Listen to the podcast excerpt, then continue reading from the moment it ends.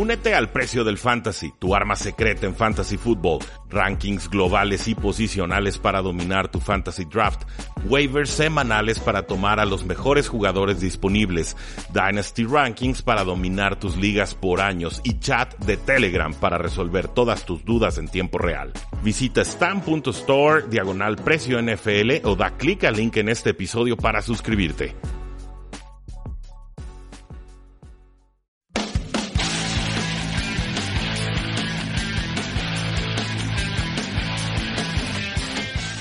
Damas y caballeros, bienvenidos a la parte 2 de nuestro programa 3 y fuera NFL, en el cual estamos hablando de los acarreos disponibles en la NFL, pero ahora enfocándonos en la NFC. Mi nombre es Rudy Jacinto, muchas gracias por escucharnos. Estamos creciendo en cifras récords para este proyecto y eso siempre será gracias a ustedes. Así que de todo corazón, de parte mía y de Mario Scanga, nuestro productor, muchísimas gracias por permitirnos llegar a sus oídos todos los días de la semana.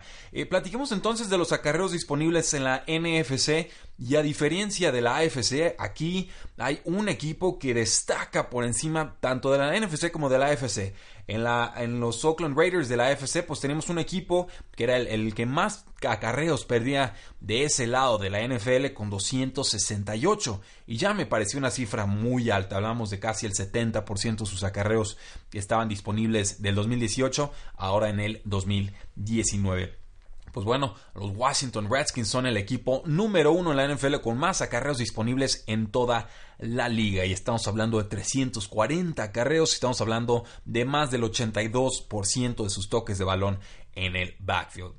Una situación tremenda. Eh, la pérdida principal será la de Adrian Peterson, un corredor de 33 años que me, me, cayó la boca, que cumplió bastante bien la temporada anterior. Un jugador eh, inteligente, con un físico obviamente portentoso, que todavía parece tener esa, esa velocidad máxima, esa quinta o sexta velocidad para eh, des, deshacerse de corredores. Obviamente es difícil taclear, es un jugador muy corpulento, muy fuerte. Y sí creo que ha perdido algo de agilidad y nunca se desarrolló como receptor desde el backfield. Pero me gustó lo que vi de Adrian Peterson el año pasado, se mantuvo en general sano y para mí sería muy inteligente que los Washington Redskins lo retuvieran. Creo que ninguna franquicia lo va a poder desquitar más que eh, poniéndolo como running back número 2 de Darius Guys, perdón, el corredor novato que se lastimó el ligamento cruzado anterior y no pudo tener participación en la campaña anterior.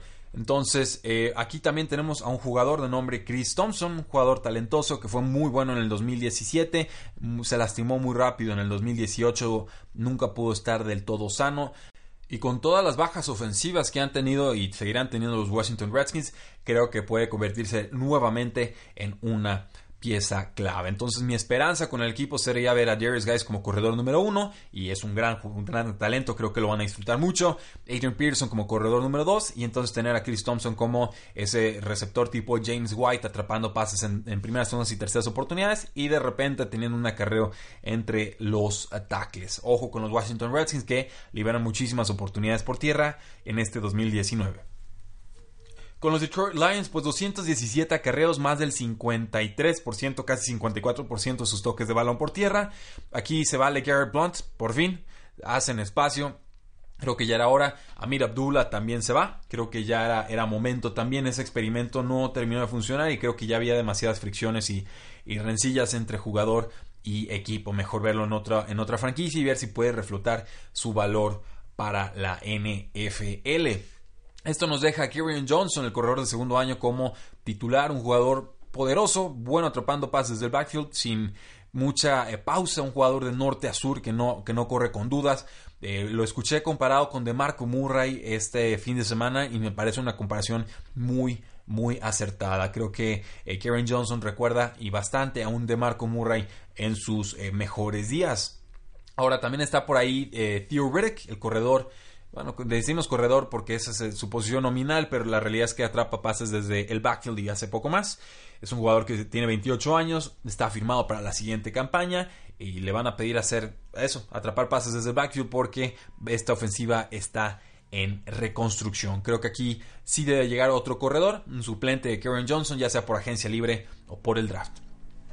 Con los Atlanta Falcons, 168 acarreos, es poco eh, más de 47% de sus oportunidades del año pasado, casi 48%, y la gran ausencia será Tevin Coleman. Sabemos que se lastimó Devonta Freeman al inicio de la campaña, nunca volvió. Tevin Coleman tuvo la oportunidad en el backfield.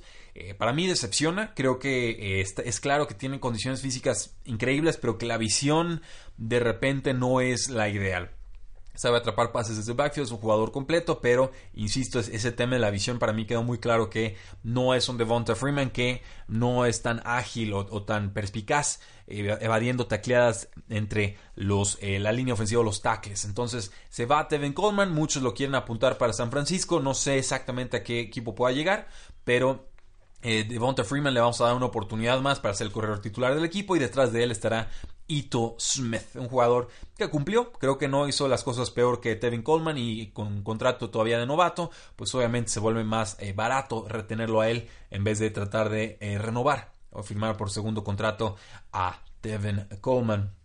Con los Santos de Nueva Orleans hay 668 acarreos disponibles, casi el 36% de las oportunidades por tierra, y el gran ausente será Mark Ingram, que no sabemos si regresa a los Santos o no, pero el jugador ha dicho que confía en él mismo y que va a apostar por su talento, lo cual pues me hace pensar que va a buscar ser corredor número uno de otra franquicia, es un jugador capaz, un jugador inteligente, un jugador que conoce sus limitaciones, me parece, y que ha mejorado sobre todo atrapando pases desde el backfield, pero que claramente ya era el corredor número 2 detrás de Alvin Camara.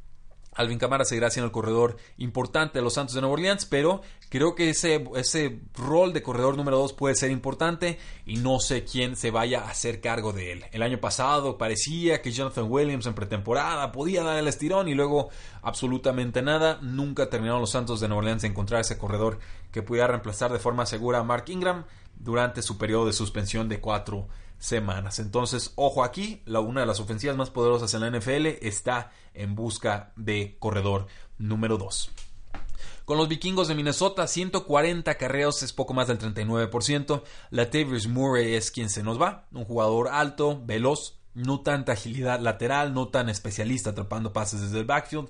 Eh, las pocas veces que lo vi en protección de pase creo que cumplía pero eh, los vikingos parece que ya dejarán ir a este exjugador de los Oakland Raiders.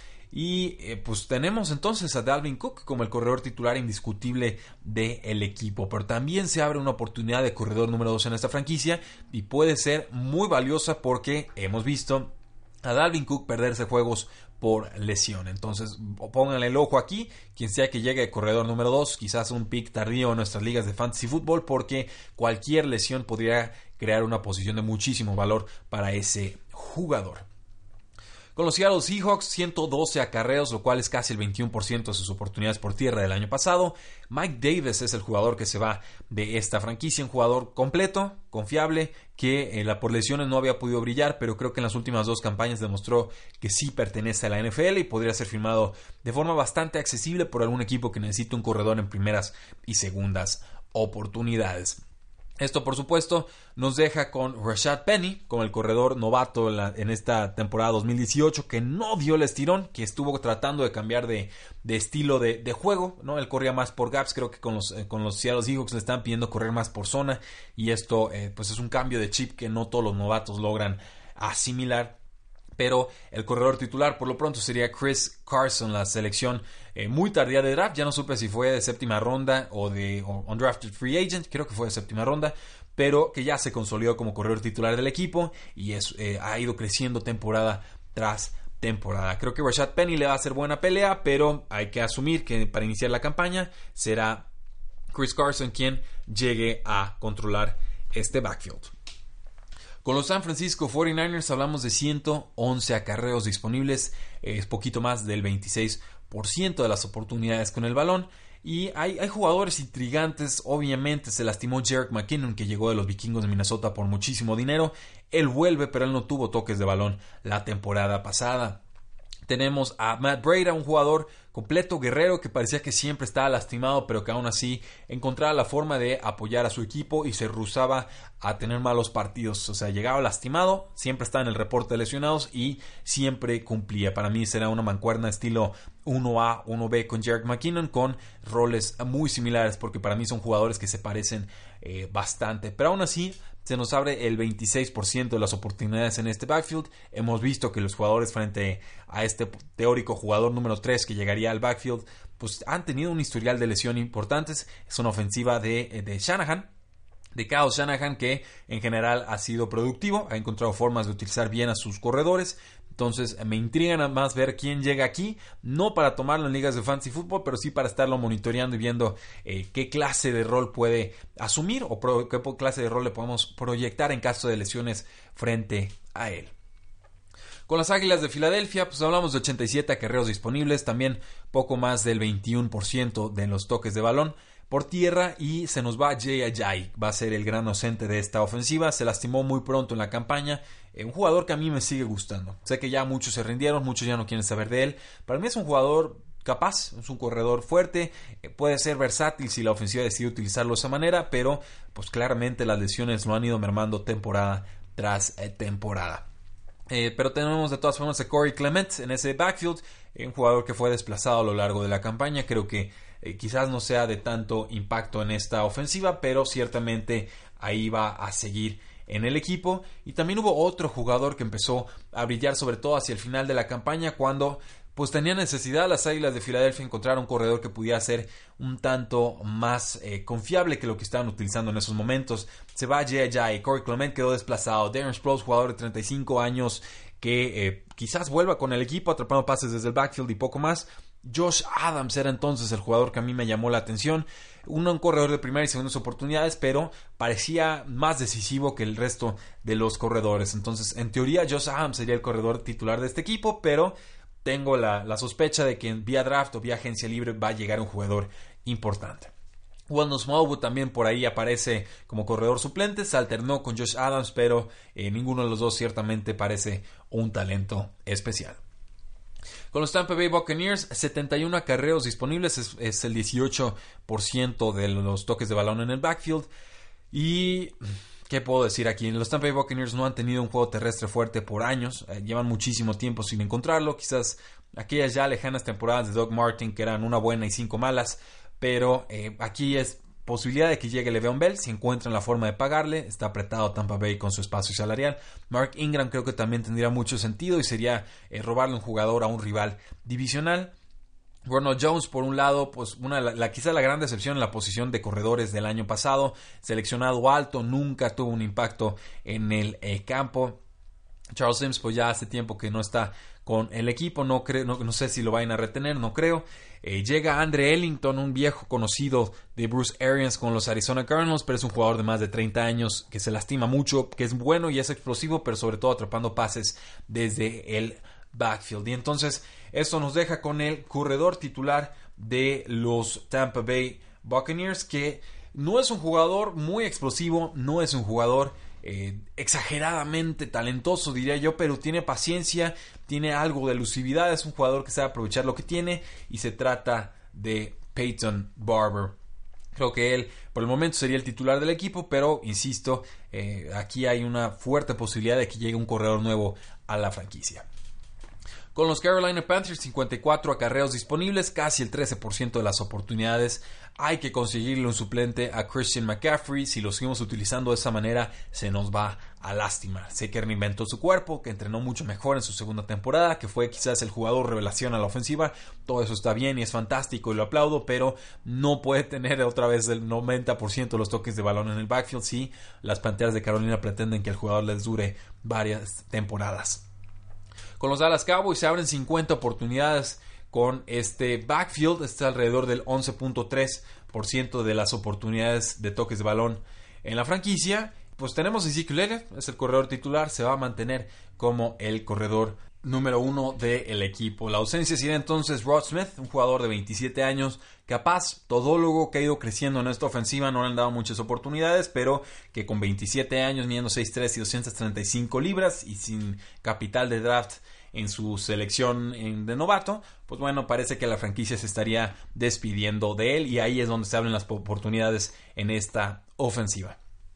Con Los Ángeles Rams, 50 toques de balón por tierra, es casi el 11% de acarreos del año pasado. Y aquí Malcolm Brown es quien se despide del equipo, el corredor número 2, detrás de Todd Gurley. Parece que se hace a un lado y entonces le da oportunidad a otros jugadores que eh, pueden demostrar talento. Creo que Todd Gurley se va a mantener como pieza clave de esta ofensiva. Yo creo que está lastimado por más que el equipo diga que no. Y eh, entonces eh, podría aparecer un jugador como John Kelly un jugador que a mí me gustó mucho, un jugador todólogo, capaz, fuerte, explosivo, demostró talento en la pretemporada del año pasado. Creo que si le dan oportunidades quedarán muy gratamente sorprendidos. Pero también CJ Anderson fue firmado en diciembre por esta franquicia y les cumplió y creo que el equipo quedó muy convencido de lo que les ofreció. Entonces no descarto que eh, traten de retener a CJ Anderson para hacer esa mancuerna un 2 otra vez con Todd Gurley. Con los Packers, pues hay 26 toques de balón por tierra disponibles, poco menos del 8%. Es la ausencia de Ty Montgomery, que fue cambiado a los Baltimore Ravens por indisciplina. Eh, quien abre estas oportunidades. Aaron Jones, corredor número uno, Jamal Williams, corredor número dos. Así debe de mantenerse. Se tardó muchísimo Mike McCarthy en entenderlo el año pasado, se los dijimos en este espacio, le costó la cabeza y el puesto y teníamos la razón y lo celebramos. Entonces, felicidades Aaron Jones, aprovecha tu oportunidad, eres el corredor número uno del equipo y además es un jugador con alta, altísima eficiencia. Un jugador que desde que salió de la Universidad de Texas El Paso no ha hecho más que sorprender, delitar a todos menos a su ex head coach Mike McCarthy. Eh, entonces llegamos a los equipos que tienen menos de 5% de oportunidades disponibles. En el backfield están los Osos de Chicago, liberan 11 acarreos, 2.3%. Los Arizona Cardinals liberan 8 toques de balón, 2.2%. Y los New York Giants liberan 6 toques de balón, 1.6%. Aquí este, en este último caso hablamos de Jonathan Stewart, pero eh, obviamente con 6 acarreos su impacto fue negligible o nulo en esta ofensiva. Eso, damas y caballeros, es nuestro recuento de los acarreos disponibles en toda la NFC. Espero que les haya gustado este análisis. Es para prepararnos ahora sí a hablar de lleno de los agentes libres disponibles en cada una de las posiciones claves de la NFL. A partir del día de mañana, eh, bueno, miércoles y jueves, estaremos hablando ya eh, posición por posición de los mejores agentes libres y de quién puede llegar a tu equipo favorito. Muchísimas gracias, no olviden seguirnos en todas nuestras formas de contacto, facebook.com diagonal 3 y fuera, twitter como arroba paradoja NFL o nuestro twitter oficial arroba 3 y fuera NFL, nuestra página web con contenido exclusivo todos los días 3 y fuera.com y claro la invitación a que se suscriban y presuman este podcast 3 y fuera NFL para que el proyecto pueda seguir creciendo. Muchísimas gracias, la NFL no termina y nosotros tampoco. Tres y fuera.